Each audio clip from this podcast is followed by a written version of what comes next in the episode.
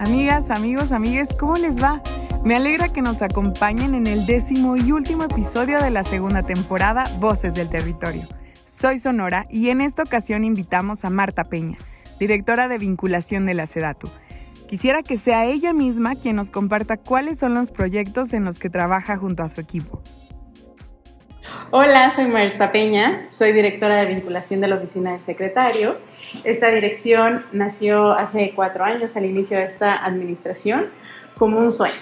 Fue algo que el secretario fue muy claro desde el inicio, que quisiera tener un lugar en donde pudiéramos crear tres cosas. La primera era un archivo inédito de información técnica que luego pudiéramos compartir y divulgar con diferentes instancias, tanto nacionales como internacionales.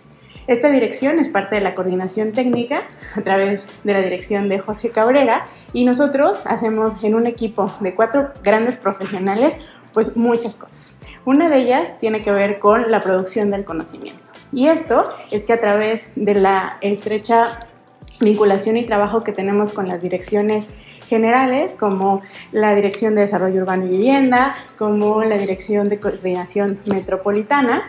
Tenemos diferentes actividades que hacemos con ellos para poder ir curando y encontrando cuál es la información técnica más sobresaliente para crear publicaciones estratégicas.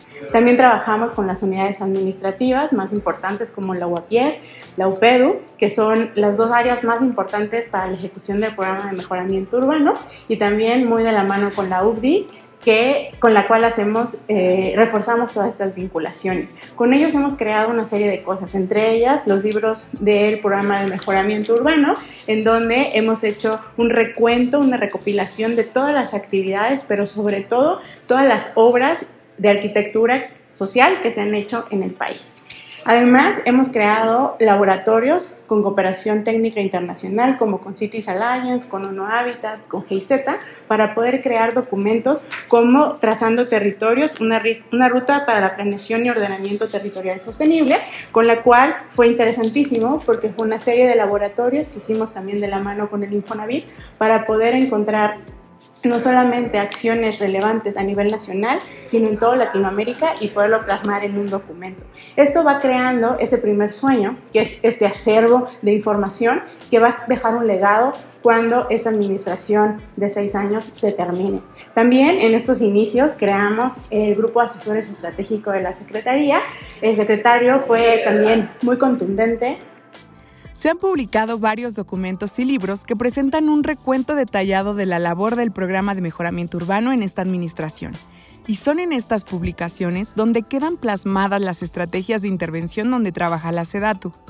Se contemplan las primeras contribuciones alrededor de los proyectos estratégicos del Tren Maya, el corredor interoceánico del Istmo de Tehuantepec y el nuevo aeropuerto Felipe Ángel.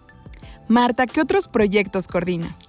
Eh, al inicio de esta administración también el secretario nos encargó una encomienda muy interesante acerca de crear un grupo de asesores estratégico para la SEDATU, el GAES, lo hemos llamado así, con más de 62 eh, actores, técnicos, académicos, visionarios del país para poder tener un grupo que pudiera acompañarnos primero en la formación de las políticas públicas y después en la implementación de estas.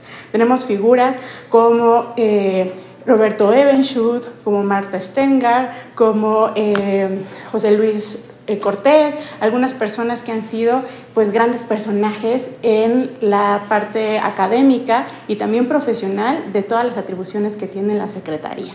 Eh, la pandemia nos puso en un momento complejo para poder compartir toda esta información y seguir divulgando y seguir conversando con todos estos actores, por lo cual creamos una serie de conversatorios que los alineamos al tema del octubre urbano que bien GIZ y UNO Habitat han implementado desde hace muchos años y nosotros eh, hicimos una cooperación con ellos teniendo un alcance de más de 30 mil personas con 18 sesiones y más de 62 eh, especialistas involucrados. La pandemia sin duda fue un gran reto para todas y todos. ¿Cómo lograron enfrentar los obstáculos?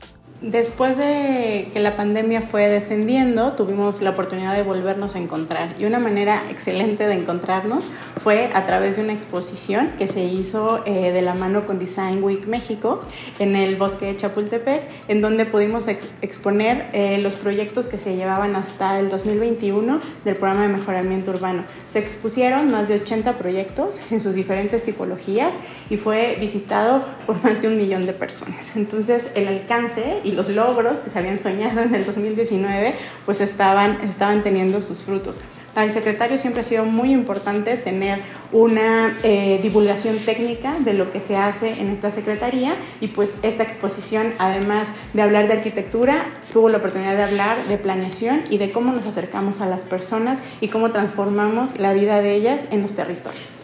Tu área coordina diversos proyectos con otras instancias internacionales en materia de movilidad, desarrollo urbano, vivienda y más. ¿Qué nos puedes decir al respecto?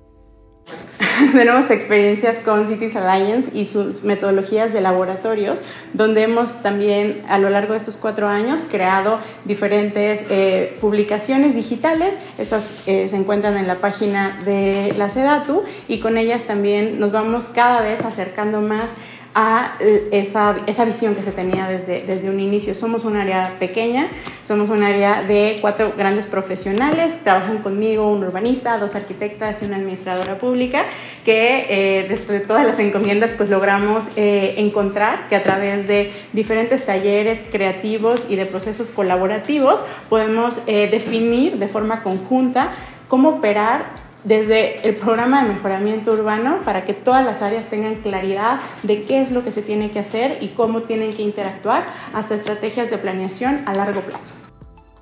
Marta, ¿qué experiencia te deja trabajar junto a tu equipo en estos proyectos? Es un espacio eh, colaborativo, es un espacio que eh, me ha permitido explorar estas áreas de conocimiento, tanto de vinculación como de producción, de documentación, y sobre todo he encontrado aquí que también tenía otras habilidades que no conocía, como era el crear estos espacios de colaboración y de intercambio de experiencias para poder ir siempre ayudando a las áreas a que puedan tener una eh, asertividad en lo que comparten con el secretario en cuanto a los diferentes eh, reportes que se dan a esta área y además que pues quede claro para todos qué es lo que estamos haciendo y sobre todo cómo estamos sirviendo al país. En tu opinión, ¿Qué caracteriza a la SEDATU en esta cuarta transformación? La formación de la Secretaría es, eh, inédita y es eh, invaluable. Creo que lo que, podemos, lo que podemos ver en esta Secretaría hace cuatro años y lo que vemos ahora es una transformación de 180 grados. Y el siguiente paso es dejar este legado técnico que cuando no estemos aquí se pueda continuar implementando tanto las normas que estamos eh, creando como todos los lineamientos simplificados, todas las leyes que se están modificando, evidentemente van a poder seguir dando... Eh, ah, estructura.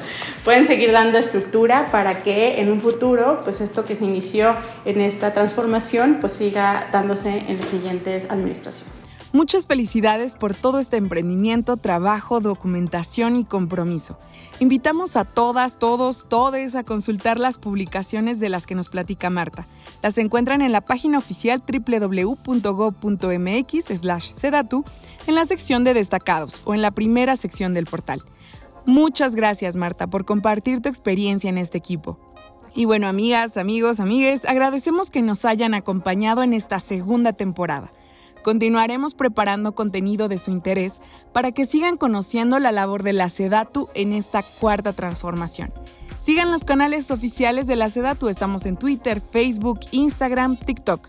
No nos olviden, les recordamos que todos los capítulos de la primera y segunda temporada los encuentran en el canal de Spotify, Apple Podcast y YouTube. Mi nombre es Honora y esto fue el último episodio de la segunda temporada de Voces del Territorio. Hasta la próxima.